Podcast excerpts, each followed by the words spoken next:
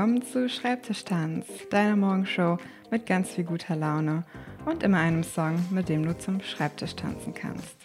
Heute möchte ich dir einen Liebesbrief an den Tanz vorlesen, den ein berühmter Balletttänzer auf seinem Sterbebett geschrieben hat, bevor er in den 90er Jahren an AIDS gestorben ist. Es gibt leider keinen Beweis dafür, dass er ihn wirklich geschrieben hat, aber es ist ein wunderschöner Brief übers Tanzen. Und ja, wir erinnern uns auch an den Tänzer und die beiden Sachen reichen ja schon, um diesen Brief zusammen zu lesen.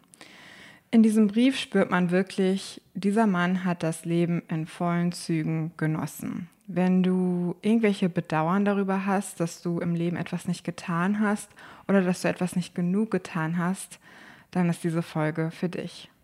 Es wäre einfach sehr schön für jeden Einzelnen von uns, so aufs Leben zurückblicken zu können wie dieser Tänzer. Der Balletttänzer, von dem ich spreche, heißt Rudolf Kametowitsch Nureyev.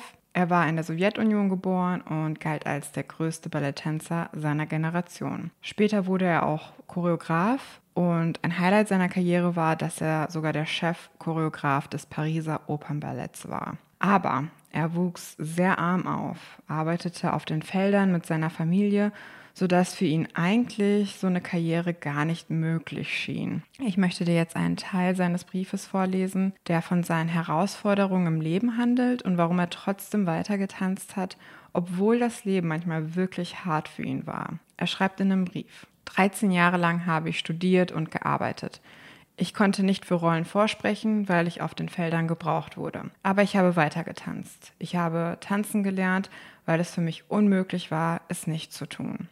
Ich konnte mir nicht vorstellen, nicht in der Musik aufzugehen und immer wieder neue Schritte zu probieren. Jeden Tag wachte ich auf und alles, woran ich denken konnte, war der Moment, in dem ich meine Füße wieder in meine Ballettschuhe stecken würde wenn ich den Moment mit meinem ganzen Körper in Flammen genießen würde. Wenn ich dort war, mit dem Geruch von Kampfer, Holz, Strumpfhosen, war ich ein Adler auf dem Dach der Welt.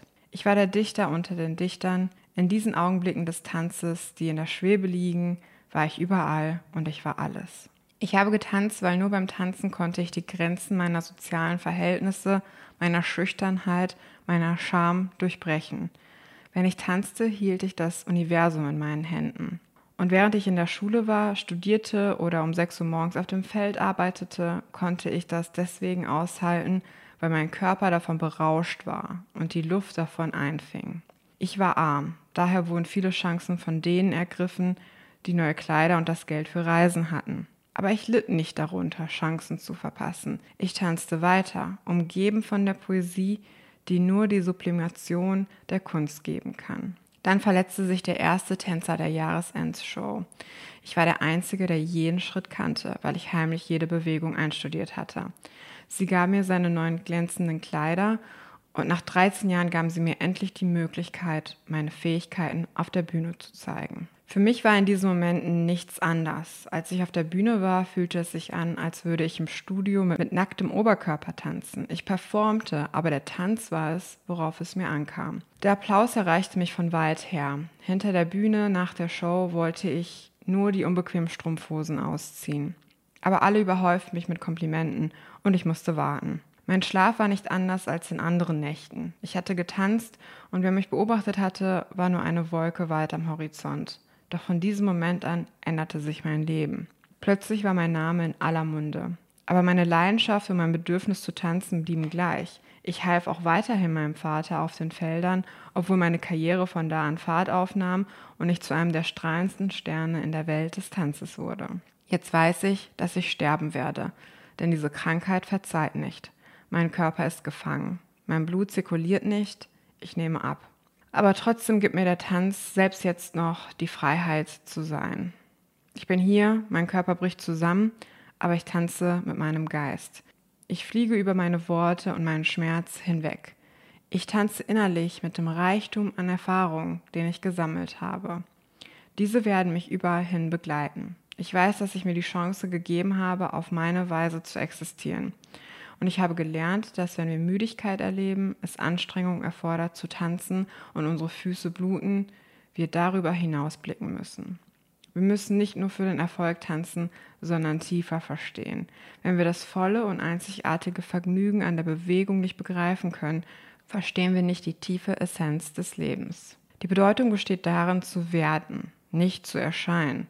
Du solltest für das Leben tanzen. Es geht nicht darum, ein Tänzer zu sein, sondern um den Tanz.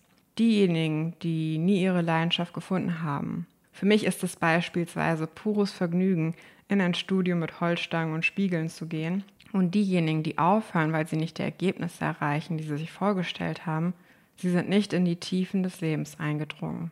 Es ist das Gesetz der Liebe. Du liebst, weil du das Bedürfnis dazu fühlst, nicht um etwas daraus zu bekommen oder dass es erwidert wird.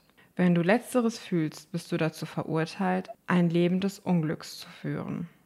Ich sterbe, aber ich danke Gott dafür, mir einen Körper gegeben zu haben, mit dem ich tanzen konnte, sodass ich keinen Moment dieses wunderbaren Geschenks des Lebens verschwendet habe. Was für ein wunderschöner Brief. Ich finde es unglaublich, was dieser Tänzer in seinem kurzen Leben erreicht hat.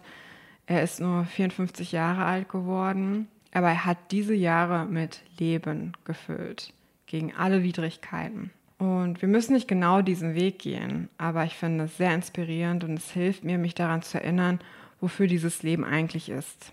Etwas oder mehrere Dinge zu finden, denen du dich mit Leib und Seele hingeben kannst die dich berauscht wie Verliebtsein machen und du froh bist, dass du am Leben bist.